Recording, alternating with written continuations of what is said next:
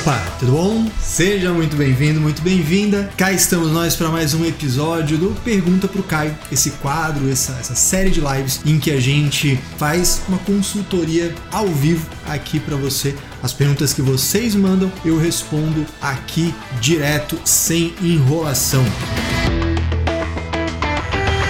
Hoje nosso terceiro episódio do Pergunta para o Caio vai ser com um e-mail que uma colega enviou, uma dúvida. Né? Não é uma dúvida específica da atividade imobiliária, não é uma dúvida específica de holding, mas é um assunto que eu acredito que todo escritório de contabilidade em algum momento acaba se deparando com essa situação. Antes da gente começar efetivamente o nosso a nossa live, a nossa conversa, de eu entrar no tema propriamente dito, eu vou fazer aquele meu momento blogueirinho, né? Se você ainda não está inscrito, inscreva-se aqui no canal, clica aqui embaixo no joinha, se inscreve, ativa o sininho para receber as notificações das próximas lives, dos próximos vídeos e ficar por dentro. Além disso, se você ainda não me acompanha no Instagram, cola lá comigo, arroba Caio Melo Oficial. Todo dia eu posto uma caixinha de perguntas, que é como se fosse um mini pergunta para o Caio, e lá eu respondo as dúvidas, faço comentários, posto memes e, enfim, aquela bagunça organizada. Tá certo?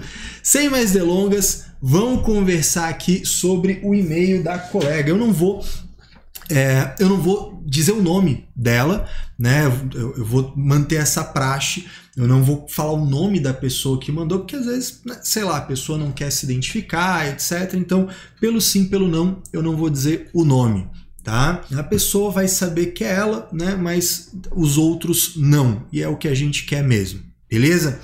Então vamos ver aqui. Ela mandou o seguinte, né? Caio, bom dia, tudo bem? Tem alguns anos de contabilidade pela CLT, né? Então tá ainda trabalha dentro do escritório de alguém, o que é muito legal deixar claro que nem todo mundo precisa empreender de uma hora para outra desesperadamente, né? Isso é muito legal a pessoa ter uma bagagem, fico muito feliz com isso.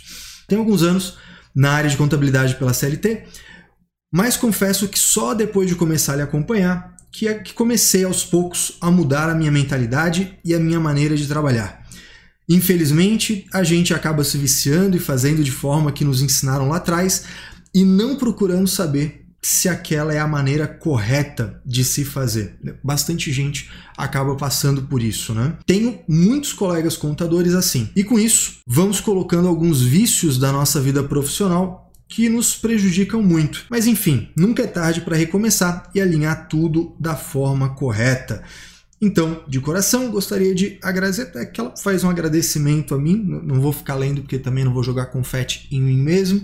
Agradeço ao elogio e isso aqui é muito comum, isso aqui é muito cotidiano. Eu falo para vocês bastante, né? Nas diferentes lives, nos posts no Instagram, é, enfim, a todo momento eu tô falando isso aqui para vocês, né? Da, da importância da gente ter esse senso crítico, da gente conseguir olhar para o problema ou olhar para a situação, né? não necessariamente é um problema, e você conseguir não cair naquele lugar cômodo e infeliz do repete igual do mês passado, sempre foi feito assim, é só continuar, é só repetir.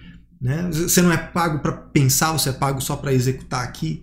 Né? Isso, isso, é muito ruim e infelizmente isso acontece ainda com uma frequência muito grande dentro do nosso mercado contábil e um pouco do trabalho que eu faço, seja no, no CSM, seja dentro das formações, né? seja aqui nas lives no YouTube, seja no podcast, né? Que essa live vai para o nosso podcast também. Então, se você está escutando isso no podcast, se joga para o YouTube, né? YouTube, bota lá barra Caio Melo, porque é mais legal, aí você vê a coisa acontecendo. Mas o fato é, o tempo todo eu estou batendo nessa tecla com vocês. Eu fico muito feliz de, de receber uma mensagem dessa. Às vezes você está vendo essa, essa transmissão e você tá com aquela sensação de que, cara, parece que eu sou maluco, parece que só eu tô preocupado com isso e o resto tá tocando foda-se. Não é verdade. Tem muita gente boa, muita gente querendo fazer o certo, muita gente querendo fazer um trabalho de alto nível, ser um contador alto padrão, é que às vezes a gente não enxerga isso, a gente só é, é mais fácil enxergar o pessoal acomodado, ah, sempre foi feito assim, ah, se eu não fizer o outro faz, e aquela coisa toda, né? Infelizmente, isso acontece bastante. Mas vamos para a pergunta efetivamente dela, né? Porque eu sei que você está acompanhando aqui ao vivo, você deve estar tá, de repente iniciando aí o teu expediente da tarde no trabalho, você deve estar tá com outras coisas para fazer. Não quero te ocupar mais do que o necessário. Vamos lá. Gostaria de saber se é possível você explicar ou nos orientar na prática como devemos fazer quando nos deparamos com uma empresa já aberta há alguns anos mas nunca teve contabilidade. E temos o desejo de iniciar a contabilidade. Ou seja, né, aquela história. Caio, peguei um cliente novo. Esse cara veio para mim e ele não tinha contabilidade até hoje. Né? É, é basicamente isso que ela está falando aqui. Ela levanta algumas possibilidades, né? Devemos registrar balanço de abertura desde a época de abertura da empresa? Ou podemos iniciar a contabilidade do ano vigente? Caso comecemos no ano vigente, devemos fazer algum tipo de levantamento de informações dos anos anteriores? Se você pudesse explicar um pouquinho disso, de como devemos proceder na prática e quais seriam os pontos que precisamos observar, né? acredito que muitos profissionais da área possuem dúvidas relacionadas a esse tema. É, minha querida, com certeza muita gente tem essa dúvida, muita gente tem essa situação. É, dentro do CSM, dentro do Contabilidade Sem Mim, inclusive, nós temos uma aula falando sobre ajuste de exercícios anteriores, que vai ter uma relação muito grande com o que a gente vai conversar nesse episódio do Pergunta para o Caio, tá? Para responder essa tua dúvida. Né? Então é importante que você conheça né, o, o básico do ajuste de exercícios anteriores ou retificação de erro consta na ITG 2000 e depois disso você vai se aprofundar né, ou pelo CPC 23, NBCTG 23, ou você vai dentro da NBCTG 1000 lá na seção que fala sobre retificação de erros. Se não me engano é a seção 10 da NBCTG 1000. Tá? Então, assim, esse é o, o referencial teórico, essa é a base teórica que você vai buscar para o que eu vou te explicar agora, tá? Então, vamos lá. Essa é uma daquelas paradas, é importante a gente saber disso. Essa é uma daquelas paradas que, na verdade, a norma contábil não fala a respeito, tá? É, a norma contábil ela é feita como se a gente vivesse num mundo cor-de-rosa em que todas as informações chegam da entidade para o contador em tempo real. Como se o contador soubesse de tudo que acontece o tempo todo. Essa é a premissa da norma contábil. Bem, de certa forma tem que ser desse jeito. Eu não estou falando, eu não estou criticando esse aspecto. Tá? É importante já deixar claro, não estou criticando esse aspecto específico. Agora, existe uma outra coisa um, um, passo além que a norma contábil brasileira ainda não deu. As normas brasileiras de contabilidade né, ainda não deram esse passo que eu considero muito importante. Olha, tudo bem. Isso é o que eu devo fazer numa situação normal. É isso que eu devo fazer numa situação em que eu tenho a informação. Mas e quando acontece uma parada errada? E quando acontece uma coisa que está fora da norma? Como tratar? Esse passo além a nossa norma brasileira de contabilidade ainda não deu e eu pessoalmente desconheço em outros países normas que falem disso. Então tem um descompasso muito grande, né? Porque a norma contábil ela é escrita, ela é redigida, ela, ela parte da ideia de que sempre teve contabilidade e sempre terá contabilidade. Ponto. Até porque toda empresa tem que ter contabilidade. Né? Então a norma ela parte da premissa: estamos atendendo uma exigência de que todas as entidades tenham contabilidade regular. Beleza. Mas vem o mundo real e dá um tapa na nossa cara, né? Seguinte, tudo bem, né? Muito legal, a gente deveria ter contabilidade, mas eu peguei esse cliente, o outro cara lá, porra, não fazia contabilidade, só fazia a guia do simples e a folha de pagamento, ainda fazia errado a guia do simples, né? Aí começa aquela coisa toda. Tá, Caio, e aí, o que, que eu faço? Tá, eu fiz essa pequena introdução para você saber que a própria norma contábil. Ah, Caio, qual é a base legal disso que você falou? Não vai ter. Isso aqui é a gente associando, articulando as normas de contabilidade em geral com um fato real, um fato prático, uma situação cotidiana do escritório. Né? Você que está aí, certamente você, tá, você que está online comigo, já deve ter recebido, né, herdado uma empresa desse tipo. Coloca aí no chat para mim, para eu ter essa noção, se você já teve que adotar, né, teve que assumir um cliente, chegou e não tinha contabilidade. Ou, ou de repente até tinha, mas a contabilidade estava uma porcaria. Tudo lançado errado, faltando coisa, sobrando coisa, conta virada, né? Tava um verdadeiro pandemônio, né? Coloca aí para mim que eu sei, assim, eu sei que isso acontece direto, eu sei, às vezes a pessoa tem vergonha de dizer, né? Não tem que ter vergonha, tá? Isso aí acontece bastante, tá, gente? Né? Tô vendo aqui, ó, pessoal tá colocando aí que sim, sim, né, tem, é isso aí, galera. É um fato, né? Isso acontece pra caramba, né? Fiz balanço de abertura, né? O Luiz já soltou aí uma ideia muito interessante, que é isso mesmo. A própria colega na pergunta é, questiona isso, né? Fazer, vamos por aí. Então, beleza. Gente, o que, que eu vou levar em consideração aqui? Tá? O que, que eu vou levar em consideração aqui? Bem, toda empresa tem que ter contabilidade sempre. Então, quando eu pego uma nova empresa e a partir dessa data é minha responsabilidade técnica, então daqui para frente eu tenho que fazer contabilidade. Mas para trás não tinha. A primeira questão é como ficará os períodos anteriores? Como ficarão os períodos anteriores? Eu vou precisar definir isso com a empresa porque não era minha responsabilidade técnica anterior, era responsabilidade do contador antigo. E quem tem que se preocupar com isso, teoricamente, é a empresa. Mas a empresa muitas vezes não está nem aí para isso. Então você vai ter que sentar com esse empresário e vai ter que explicar: olha, o teu contador cobrou, né, de acordo com o contrato, tem que olhar isso. Teu contador, se ele cobrou um honorário considerando que iria fazer a escrituração contábil, você pagou e ele não te entregou. Você tem que dar uma conversada com ele, você tem que alinhar com ele, né? Isso aí, se você vai é, requerer alguma reparação, se você vai exigir o serviço dele. Tudo bem. Na prática, a maioria das vezes o contador antigo, né, tá lá, saiu está com dor de cotovelo ou porque ou, ou, entregou porque o cliente era um, né, era um carne de pescoço, acontece também. Enfim, não entrando no mérito do porquê, mas o fato é, normalmente o contador anterior que já teve o contrato rescindido, não executa essa contabilidade, essa escrituração contábil do período anterior. Aí a questão vem para você, provavelmente. Né? O empresário vai falar assim, ah, ele não vai fazer. E aí? Penso, olha, dois caminhos possíveis. O primeiro deles, que tecnicamente seria o mais apropriado, seria você, pronto, restabeleceu a conexão, beleza.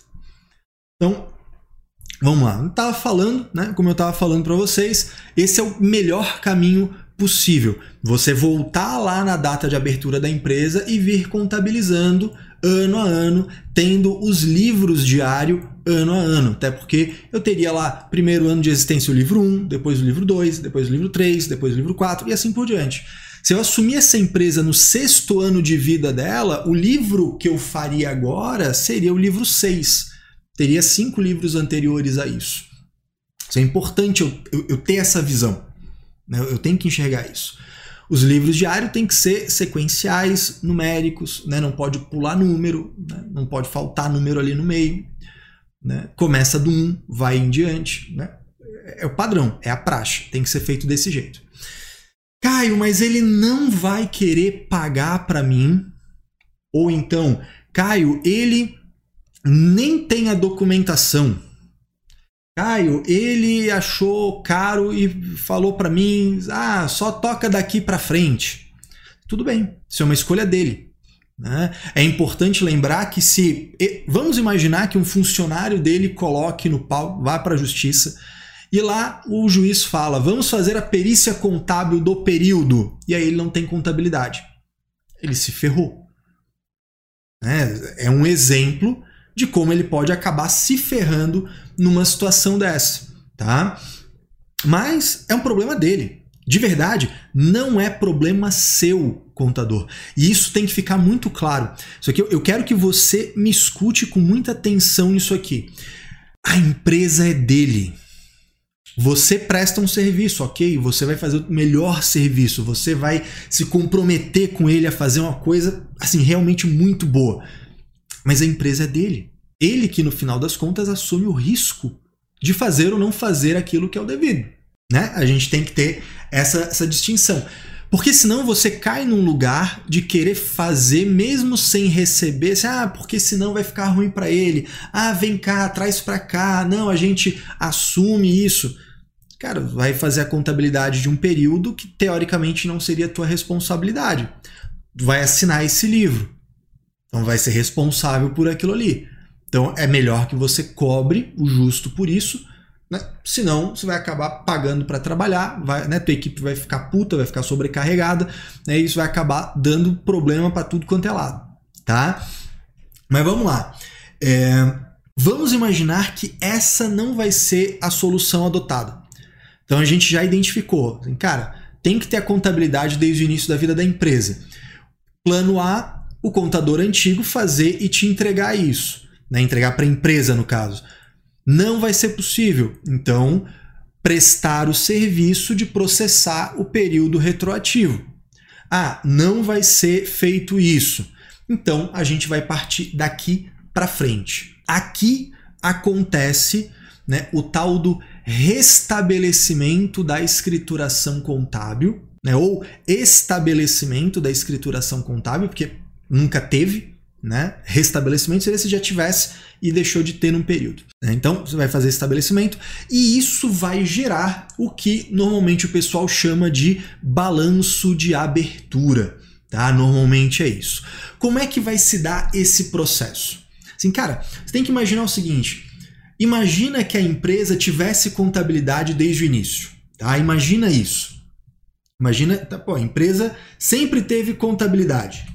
Então tá. Então, lançou lá na, na subscrição do capital, depois a integralização do capital, vem, pá, pá, pá, pá, pá, pá, pá, pá, e aí chegou em 31 do 12 do ano passado com aqueles saldos.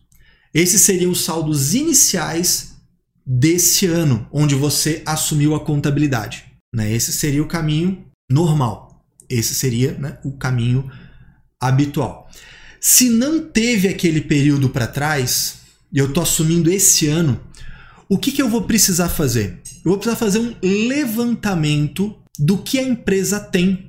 É isso que eu vou ter que fazer. Eu vou ter que olhar. Eu vou, é como se eu fosse agora listar, como se eu fosse inventariar todos os ativos e passivos que a empresa tem. Então, eu vou ver, ela tem um, um setor financeiro que mantém dinheiro vivo? Ah, tem. Então, Vamos ver o que, que tem lá no caixa. Que caixa é isso, né? Eu sei que a maioria do pessoal aí acaba usando caixa como uma conta valão, né? Que é aquela conta que bota qualquer porcaria lá, mas não é o certo. A conta caixa representa o dinheiro em espécie que está no financeiro da empresa. Seria isso. Então, vou olhar lá, tem caixa? Tem. Então bota lá. Não, não tem. Então, caixa zero.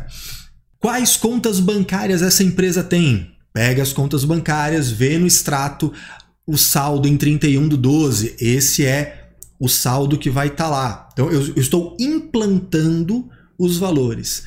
Tem aplicação financeira? Ah, tem. Então vamos pegar uma posição dessa aplicação financeira naquelas da, naquela data. Você coloca ali.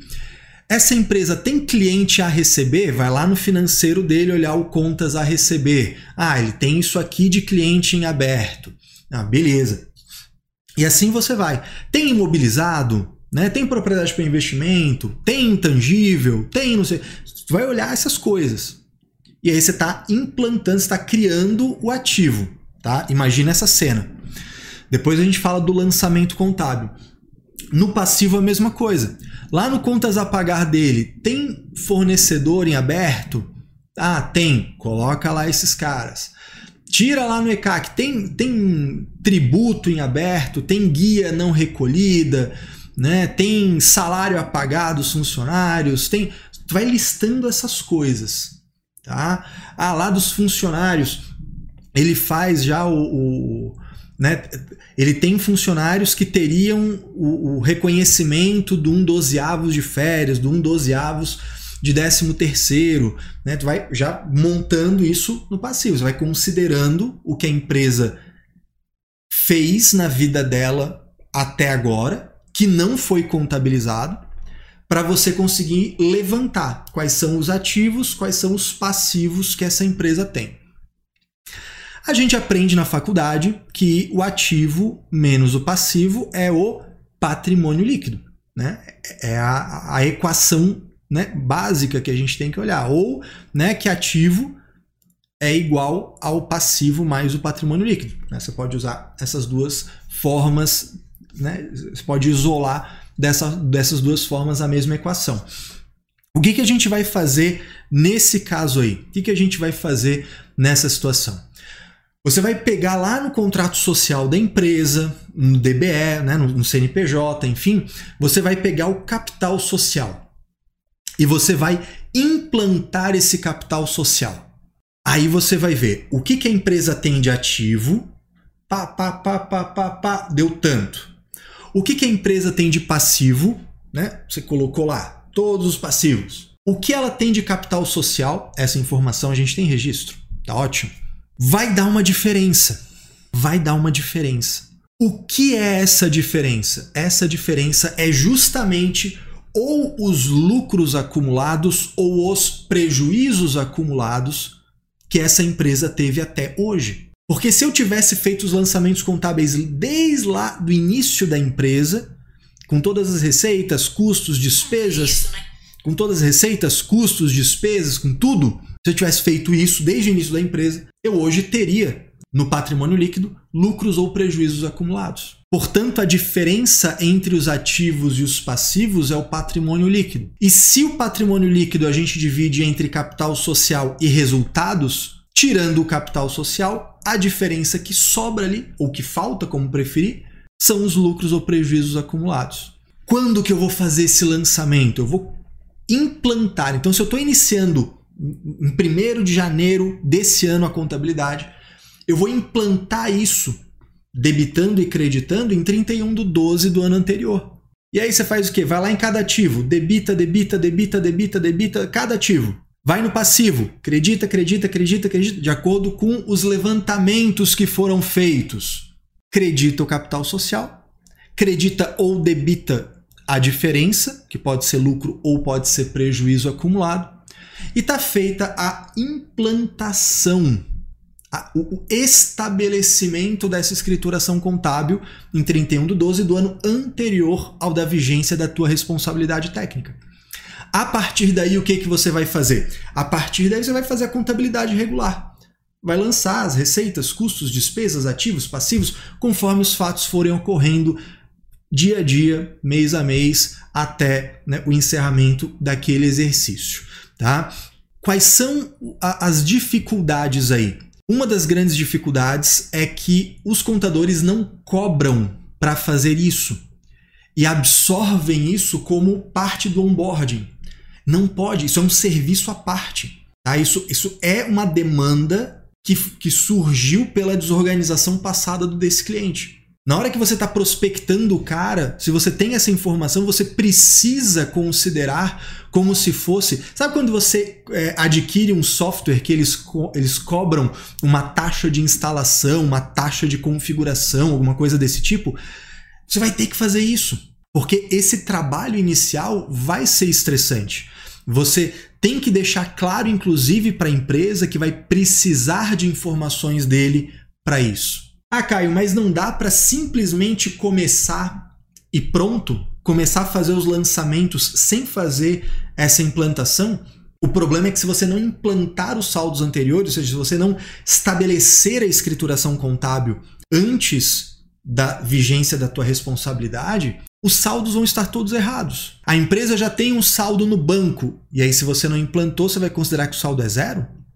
A empresa já tem clientes a receber, mas se você não fez a implantação, você vai considerar que ela não tem nada a receber?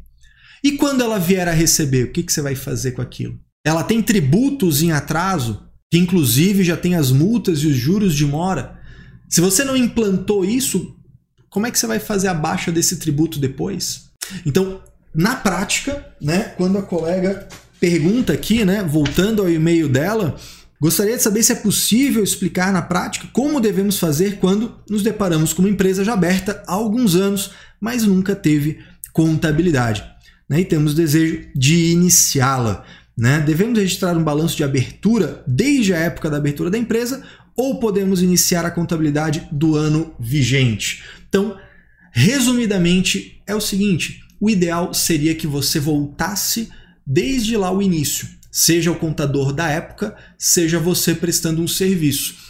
Lembre-se de fazer o contrato de prestação de serviço, deixar bem claro o escopo, né, para inclusive limitar a sua responsabilidade sobre isso, porque no final das contas vai ser um período retroativo que antes tinha um contador responsável e que você com aquele contrato de prestação de serviço está admitindo a responsabilidade, está aceitando, está pegando para si a responsabilidade de fazer a escrituração contábil. Eu pessoalmente gosto muito que esteja claro o motivo desse processamento da contabilidade do período retroativo.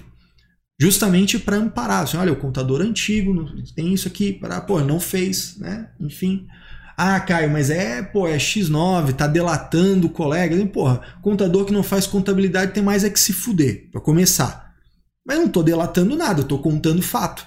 Se ele não queria que o fato fosse esse, ele que fizesse o trabalho dele, tá? Muito bem. Então, respondendo à colega, o ideal seria que a gente fizesse a contabilidade desde o início, ou o contador antigo, ou você fazendo essa prestação de serviço. Se isso não for possível, cliente ele vai ficar né? Ele vai ficar com a bunda de fora. Ele vai ficar a descoberto aí. Ele vai ficar, né? Ele vai ter que acender uma vela e rezar para nunca dar merda naquele período que ele não tinha contabilidade. E aí você estabelece a partir de agora. Levanta os saldos, implanta e faz a contabilidade daqui para frente, tá? É o que tem para hoje. Tá certo? Tem aqui uma pergunta que eu achei bem interessante, né? Deixa eu compartilhar aqui com vocês. deixa eu ver aqui. O Alisson mandou, olha só que legal. O Alisson falou: e quando acontece da contabilidade vir totalmente errada? Daí, nesse caso, é possível utilizar a conta de ajustes de, de exercícios anteriores em todas as contas identificadas com saldos errados? Ótima pergunta, Alisson. É, por isso que eu comentei no início da live, né? Por isso que eu comentei no início da live que eu ia falar do CPC 23 ou da seção 10 da NBC TG1000, né? Falei que você começa a estudar a retificação de erro lá na ITG 2000. Por quê? Se a empresa tem contabilidade, mas é aquela contabilidade mal feita, uma contabilidade nas coxas, uma contabilidade né, toda errada, tem né, um monte de, de, porcaria lá, o cara não. Né, analfabeto contábil, contador anterior ou porque a empresa não entregou as informações e o cara quis dar um jeito de. Né, ele bateu aquela síndrome de pai e mãe de empresário e quis fechar de qualquer jeito, botou o nome dele lá numa porcaria de um balanço que está tudo errado. Né? Enfim, também não é só problema de um, é problema dos dois. Né? Mas, beleza, aconteceu isso.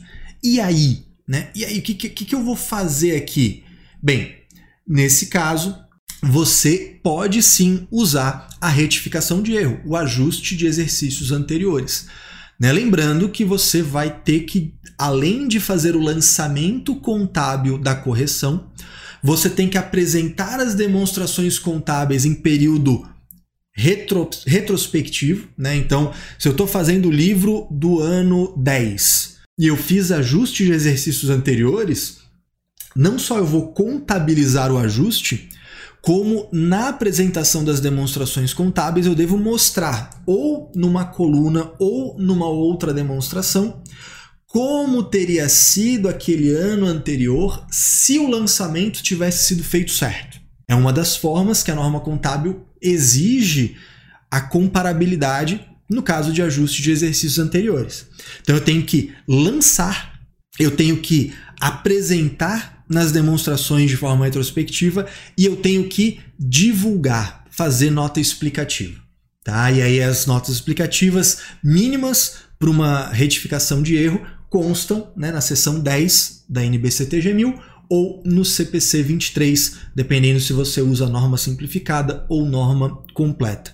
Tá? É o melhor caminho Tá? É o melhor caminho fazer o ajuste de exercícios anteriores se há uma contabilidade. Caio, eu não posso pegar e jogar fora a contabilidade anterior e começar uma nova fazendo aquele reestabelecimento dos saldos? Pode.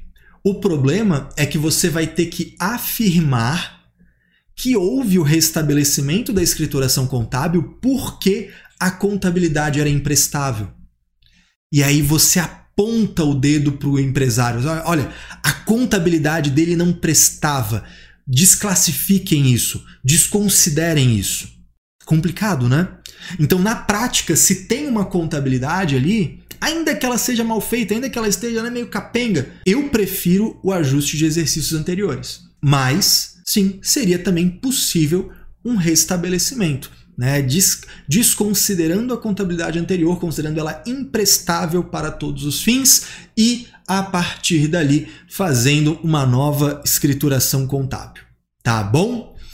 Deixa eu ver aqui se temos mais perguntas, se temos mais dúvidas. Obrigado, William, aqui fazendo um elogio à minha beleza. Eu acredito que não seja a estética, né? Deve ter, deve ter ficado feliz com algum comentário. Né? O Wellerson mandou aqui. Mas a partir do momento que você faz o diário desde a abertura da empresa, você vai estar assinando um diário referente a um período que você não foi contador da empresa. Exatamente, foi o que eu falei, por isso de um contrato, né, da necessidade de um contrato apartado detalhando isso, né, para amparar esse serviço que está sendo prestado, de preferência justificando o porquê da sua existência, tá bom? Aqui um pouco do, do mundo real, né? aquilo que as normas contábeis não alcançam. Lucas colocando: tive casos que o contador queria cobrar a parte a contabilidade após a transferência, porque não fazia a contabilidade dentro do honorário.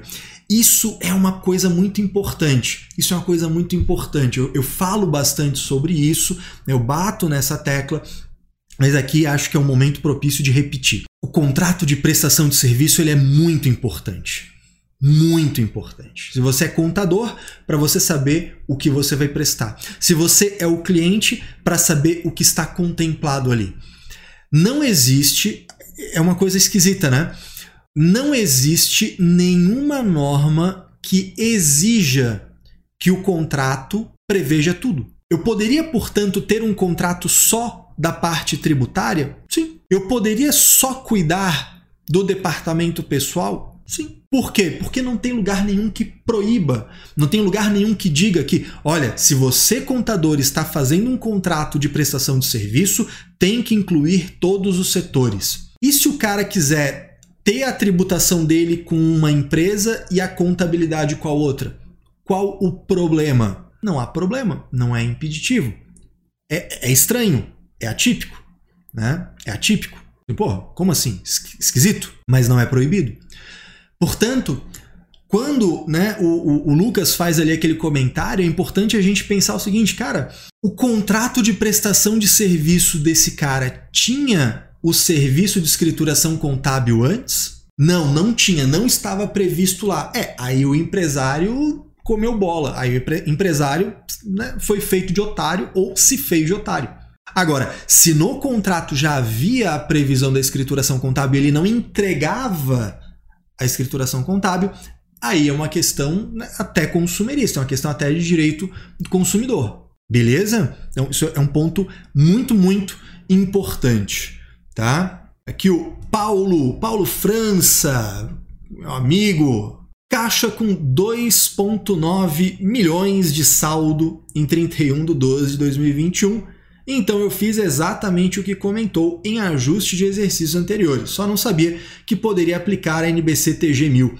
É, Paulo, a, a, se você usa a norma completa para empresa, Aí você vai usar a NBCTG 23, o CPC 23. Agora, se a empresa utiliza a NBCTG 1000, tem a seção 10 da NBCTG 1000 que fala justamente sobre a retificação de erro. Né? Não teria problema nenhum, né? vai amparar aí com o relatório financeiro da empresa. E aí é claro que a gente sabe que esses 2,9 milhões além de ter reflexo no caixa, tiveram reflexo em outras contas do patrimônio. Então teria que mapear o que mais tem que ser corrigido, tá? Mas não tem não está errado efetivamente. Tá certo? O Wellerson, tô gostando, vocês estão participando mais, vocês estão mais empolgados hoje. Tô, tô achando maneiro, viu? O Wellerson colocou aqui também, né? Achei legal o comentário dele Desclassificar uma contabilidade é muito perigoso e arriscado. Teria que ser feita uma auditoria completa para embasar essa decisão. Sim, o processo né, o processo de desconsideração, de desclassificação da contabilidade vai demandar uma perícia ou uma auditoria, e eu, me falha qual das duas tecnicamente é a mais apropriada, tá? Para justamente ter um relatório emitido por alguém amparando a decisão. Perfeito. Né? Se, a gente, se a gente vai para o caminho da desclassificação contábil, a gente vai ter que ter um relatório dizendo para a gente: olha, tá vendo esses saldos aqui? Ah, a gente fez a circularização dos fornecedores, a gente fez isso, a gente fez aquilo.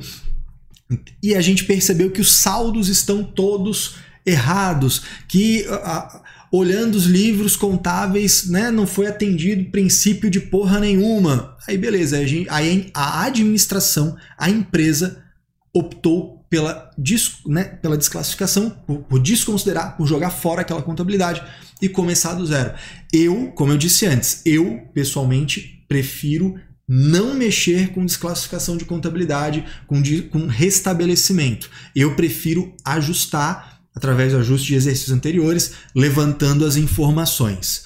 Tá? Muito bem colocado, meu amigo. Show de bola! Show de bola! Um, deixa eu ver aqui. A Eucilene colocou. Nas minhas propostas, os serviços paralegais são cobrados de acordo com a negociação, né? Feito adendo. Beleza, é isso aí, show de bola. Muito bem, gente. Essa era a dúvida da nossa colega. Eu acredito que está respondido. Né? Deixa eu riscar aqui. Esse tá respondida essa dúvida, esse e-mail. Muito bom. Eu espero que tenha sido útil para vocês. Eu espero que tenha ajudado de verdade vocês ao longo dessa live, né? Um pouquinho mais curta do que as anteriores, mas a ideia é essa, é não ser nada muito extenso para que seja, né, bem pragmático, uma coisa bem é, intensiva ali, só direto ao ponto, né, indo ao que interessa, sem muita enrolação. Beleza? Antes de encerrar, eu quero te avisar de algumas coisas. Primeiro, se você quer fazer uma pergunta, ah, pô, Caio, gostei, queria que a minha pergunta tivesse sido lida, né? Quero que ela seja lida num próximo episódio. Você vai escrever para mim. Você vai mandar lá para perguntapro@caiomelo.com br Você manda para lá, eu vejo esses e-mails, seleciono a, a, aqueles temas mais interessantes para o momento e a gente faz esse bate-papo aqui, tá certo? Além disso, meu momento blogueirinho, eu preciso te convidar. Pô, se você gostou dessa live, se você gostou desse conteúdo, né, clica aqui embaixo né? Clica ali no joinha para você dizer que esse vídeo, pô, gostei, esse vídeo foi bom, esse vídeo foi útil, não foi só enrolação. Você coloca ali um gostei. Se inscreve no canal, ativa o sininho para receber notificação das próximas lives, beleza? A gente está fazendo as lives sempre às 14 horas, né? Esse horário parece que ficou muito bom para a galera e ficou bom para mim também. Então acho que a gente vai manter esse horário aí em regra geral. É, mas pode mudar, se bater na minha, na, na minha cabeça e mudar, a gente muda, mas a princípio vai ficar. Tá certo? Então se inscreve, ativa a notificação para você receber essas informações E cola lá comigo no Instagram, arroba. Lá todo dia eu coloco uma caixinha de perguntas, interajo com vocês, respondo dúvidas, faço meus comentários sobre os mais diversos assuntos. Beleza, gente? Muito bom, muito bom. Fiquei feliz. Ó, que legal. Galera tá mandando ali, né? Parabéns, sucesso, muito bom. Tô amando isso. Que legal, fico muito feliz. Todos os dias tem esse tipo de live? Ainda não, ainda não. não por enquanto a gente está fazendo uma por semana, tá? Mas gostei da ideia, né? Gostei. Vamos, vamos, vamos, vamos organizar essa bagunça aqui? Se vocês gostariam, se vocês. Pô, Caio, eu acho que ia ser legal ter mais lives dessa ao longo da semana. Eu queria mais dessas lives. Coloca aqui nos comentários para mim, tá? Coloca nos comentários aqui para mim para eu saber se você tá gostando desse modelo do pergunta pro Caio. Eu pessoalmente gosto muito, né? Porque eu venho aqui, trago o tema na hora, respondo para vocês e a gente interage, né? Eu acho mais, eu gosto, acho mais divertido do que as lives temáticas, né? Que já tem um tema pré-definido e tal, uma coisa mais né, é, monólogo, né? Eu prefiro, acho mais divertido. Mas você que vai poder me dizer, você que vai, você que manda aqui nessa parada nesse aspecto, pelo menos, tá certo? Coloca aí, vai ser muito útil para mim, tá bom? Fica com Deus, um forte abraço, uma ótima semana e até a próxima.